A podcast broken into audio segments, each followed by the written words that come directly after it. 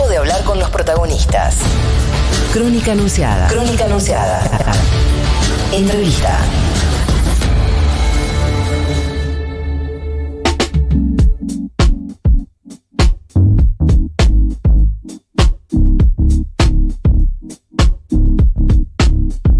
15 minutos faltan para las 10 eh, de la mañana, mucha expectativa en torno al eh, fallo de la Corte Suprema que saldría en instantes y que según eh, los medios de comunicación amigos del máximo tribunal sería en favor de la postura de la ciudad de Buenos Aires para no acatar el decreto de necesidad de urgencia en torno a la presencialidad. Y nosotros nos vamos a hablar con el secretario adjunto de UTE, justamente de la Unión de Trabajadores de la Educación, Eduardo López, respecto de qué consecuencias puede llegar a tener tener un fallo de estas características por parte del máximo tribunal. Eduardo, muy buenos días. Juana Morín, Poli Sabatesto, Crónica Anunciada en Futurock te saluda. ¿Cómo estás? Muy bien, gracias por llamar. No, por favor, gracias a vos por atendernos. Eh, bueno, ¿cómo, ¿cómo seguís el tema de, la Corte? Según eh, la tapa de todos los diarios, decía yo amigos del máximo tribunal, eh, va a haber un fallo en favor de la presencialidad en la ciudad. ¿Qué consecuencias puede tener para ustedes? Bueno, yo espero lo contrario. Espero que la Corte eh, brinde un fallo acorde al que brindó hace un año, donde reconoció que respecto a una pandemia quien dirige es la autoridad sanitaria y no un juez. Y por otro lado, espero que si están resolviendo a distancia, no obliguen a un millón de porteños a ir a la presencialidad. Es decir, esos dos motivos, la propia lógica de la Corte Suprema hace un año que dijo este, ya cuando había pandemia hubo una consulta legal con este tema y los cinco jueces dijeron, no, no, somos jueces. La responsabilidad sanitaria es de la autoridad sanitaria, del Ministerio de Salud Nacional, es una pandemia, no somos médicos, no somos epidemiólogos. Y los segundos están, están resolviendo a distancia. Supongo que no nos van a obligar a nosotros, a un millón de porteños, a ir a la presencialidad, porque ya sabemos lo que pasa eh, suben los contagios y faltan las camas. Em, ¿Y qué, consecuencias, decía yo recién, puede tener para ustedes? Obviamente ustedes están eh, con jornadas de paro eh, a la espera de una resolución favorable por parte de la Corte Suprema. Ahora, si la Corte Suprema dice hay que seguir en modalidad presencial, ¿qué van a hacer? Bueno, ahí tampoco son pedagogos ni, ni médicos, son apenas jueces que tienen que fallar sobre leyes y no sobre educación o salud. Para eso hay otras autoridades. Nosotros vamos a seguir luchando. Tenemos honradez, defendemos la salud y yo considero que una maestra jardinera del barrio Ramón Carrillo este, tiene mucha más dignidad que cinco jueces por Zoom. Y esa maestra del Ramón Carrillo va a seguir defendiendo la salud de la comunidad educativa. Hoy las escuelas están vacías, eh, como está vacío el Palacio de Justicia, ¿no? Por supuesto. Eh, porque estamos dando clase a distancia, porque hay huelga, donde el gobierno quiere presencialidad, porque las familias no están enviando a sus alumnos, porque los alumnos de secundario están de huelga, porque hay muchas burbujas pinchadas, porque hay muchos docentes aislados y porque hay muchos docentes estudiantes contagiados. Entonces es una pelea política, este, porque las escuelas, cualquiera que pase al mediodía por una escuela se va a dar cuenta que están vacías, porque la comunidad educativa se cuida, como se cuidan estos cinco eh, sabandijas, eh, en este caso de los jueces, se cuidan. O sea, eh, cinco jueces quieren mandar a un millón de personas a la presencialidad, que no saben ni de educación ni de salud. Pero bueno, son temerosos de perder sus privilegios y responden al poder político. ¿Qué vamos a hacer? Seguir luchando en defensa de la vida y la salud. Nuestro plan de lucha salva vidas y vamos a seguir con el plan de lucha. Claro. Eh, Rochi. Eduardo, ¿cómo estás? Rocío Cría te saluda. Te quería consultar por lo que estuvo sucediendo eh, estos días sobre los docentes. Hubo muchas denuncias de persecución, incluso por parte del gobierno porteño. ¿Cuál fue el relevamiento que ustedes hicieron con respecto a esto? Sí, es así, es increíble, porque las familias y los docentes nos ponemos de acuerdo de dar clases a distancia. ¿No? Entonces decimos, bueno, qué sé yo, una burbuja, hay un contagiado, son 10 días de aislamiento que no hay clase. Entonces, bueno, se elige las clases a distancia porque hay más horas de clase. Por ejemplo, este año hubo menos horas de clase que el año pasado que había educación a distancia. porque se pinchan las burbujas, se contagian, lo que ya sabemos, familiares, amigos, miremos alrededor y ya sabemos lo que pasa. Se pincha todo, este, hay muchos contagios. Eh, cuando el gobierno se entera, dice, no, no, clase a distancia no, vayan. Eh, la familia dice, no, no quiero mandar a mis hijos. Bueno, te vamos a denunciar penalmente por no garantizar el derecho social a la educación a tu hijo. Eso lo escriben ¿eh? en correos electrónicos, los supervisores. Pásenme el nombre. Pásenme el nombre de los maestros que acordaron con la familia. Eh, bueno, es una persecución. Toda persecución también ellos la deciden por Zoom este, para ir a la presencialidad. Estamos acostumbrados a esta persecución. Este es un gobierno que, que odia la educación desde, desde que asumió que baja el presupuesto, que intenta cerrar escuelas cuando no hay pandemia y que intenta abrirlas cuando en el pico de la pandemia. Es decir, estamos acostumbrados y casi es un honor y un orgullo que un gobierno como el de la Reta y de Macri nos persiga. Eh, Eduardo, ¿qué, porcentaje de eh, la comunidad educativa está teniendo clases presenciales según sus registros hoy? En la ciudad, basta, ir a basta preguntar a, los oyentes, a los familiares de los oyentes, muy pocos. Pero por distintos motivos. Eh, y por eso está bajando también la curva de contagios. ¿eh? Es decir, en la ciudad, desde que estamos implementando el plan de lucha, empezaron a bajar la curva de contagio un 13%. Eh, en provincia un 18%. ¿Por qué? Porque aparte del plan de lucha, el gobierno está aceptando el DNU. Eh, pero las escuelas están vacías, habrá, estará yendo un 8%. De cada 100 integrantes de la comunidad educativa de una escuela van 8.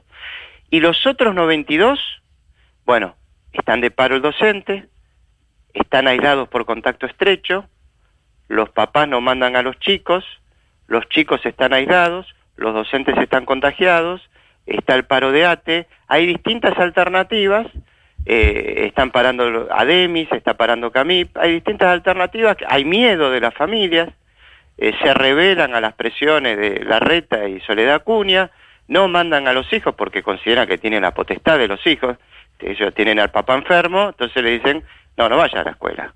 O tienen el papá diabético y la mamá le dice, no, no vayas, a ver si te contagias. O en el chat de familias, este, una mamá dice, bueno, se contagió mi esposo, en fin, no están yendo, pero por la realidad es un plan de lucha de abajo hacia arriba, ¿eh? no es un plan de lucha de arriba hacia abajo, es un plan de lucha de la comunidad educativa este, en defensa de, la salud y de la vida. Quienes se entrometen en esto para hacer política es la red.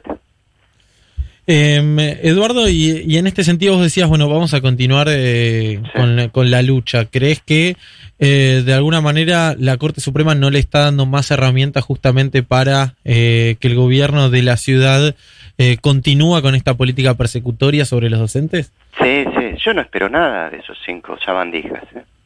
Nunca esperé. ¿Te referís a los jueces de la Corte? Sí, me refiero a los jueces de la Corte.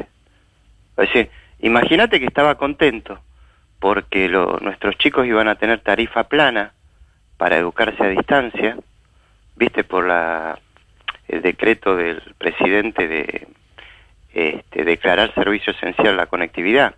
Iban a tener los chicos, bueno, celular para llamar al maestro o a la ambulancia y la Corte acaba de decir que no, que pueden subir las tarifas y el que no tiene plata no tiene servicio. Eh, qué sé yo, se tomó 15 días para resolver esto a distancia, ¿eh? porque no mueven el traste de su casa. Este, 15 días para resolver esto y, se tomaron un día para que Bruglia no se mueva. Es, la misma corte que hace pocos años resolvió el 2 por 1 Es la misma corte que hace un año dijo lo contrario. ¿Me explico? Hay un, está escrito.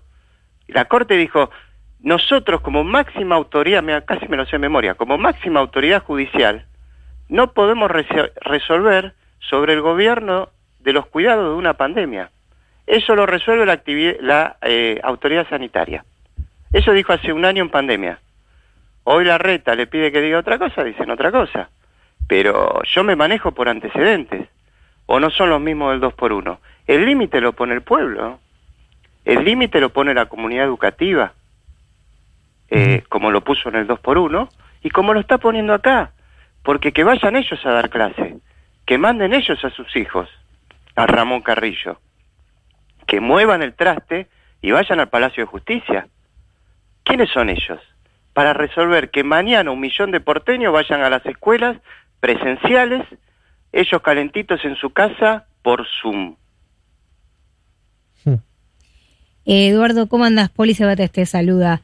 Em, bueno, ustedes están llevando a cabo un paro larguísimo que quizás quienes escuchan del otro lado no lo saben, pero obviamente hacer medidas de fuerza y de tan larga duración es, desgastante, tiene un costo, eh, no es gratuito y no es lo, deseable, ¿no? ¿Están teniendo apoyo político del sector que, digamos, que, que estaba de acuerdo en un principio con, con cerrar las escuelas y virar a la virtualidad? Sí, sí, sí. La verdad que estamos recibiendo apoyo de todos de padres que son macristas, pero que no quieren que sus hijos se enfermen.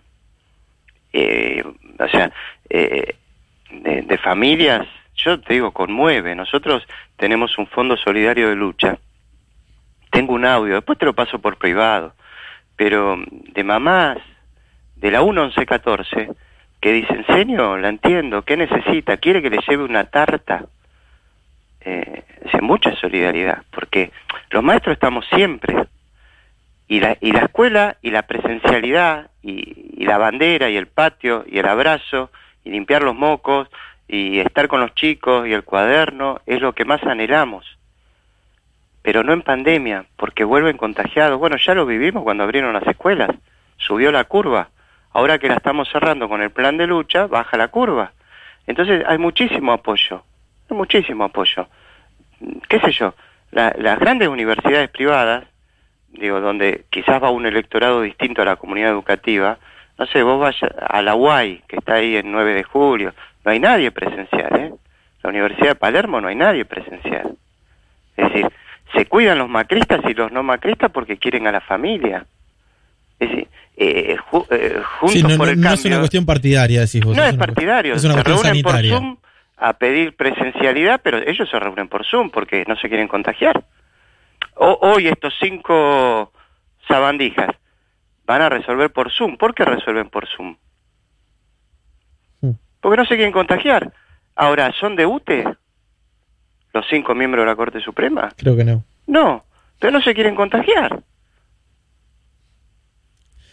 Eh, Eduardo, la verdad este, te, escucho bastante, me, sorprende escucharte tan... Eh, nada, que crispado en, algún sentido, entiendo que, debe generar mucha bronca también el, hecho de que se filtre un fallo de la Corte Suprema 24 horas antes y demás.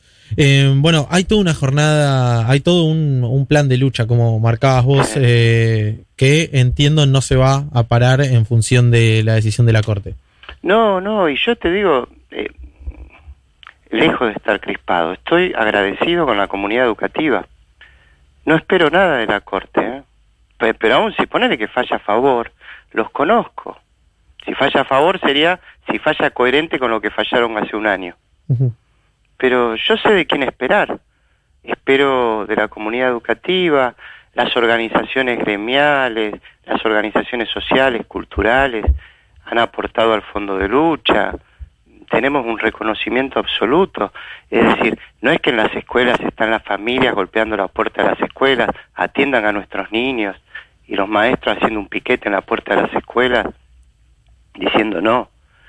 Eh, eh, el que quiere para, el que no quiere no para. Las escuelas están vacías por un gesto de solidaridad magnífico. el pueblo se cuida y las calles están vacías. Por supuesto hay pequeñas, en Nordelta parece que no, hay, distintos lugares que no, pero en general eh, nos conocemos, por abajo nos conocemos todos, nos cuidamos. Lo que vos haces con, con un familiar tuyo, no te abrazás con él si está fuera de tu casa, pero no es que no lo querés, lo cuidás. Y el que te dice, che, abrácense, desconfías de él, no del que no te abraza. Pero yo al contrario, aprovecho tu, tu medio, ustedes siempre nos ayudan.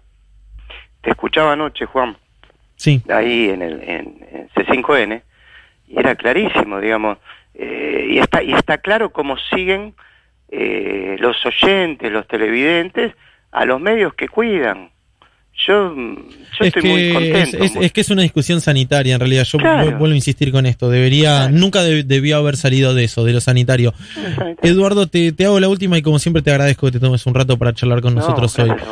Eh, mañana entonces eh, podría haber paro docente nuevamente. Sí, sí, mañana podría haber. Nos juntamos hoy a las seis, vamos a esperar el fallo, pero nosotros vamos a seguir con nuestro plan de lucha en defensa de la salud y de la vida, y si eso incluye paro, va a ser paro.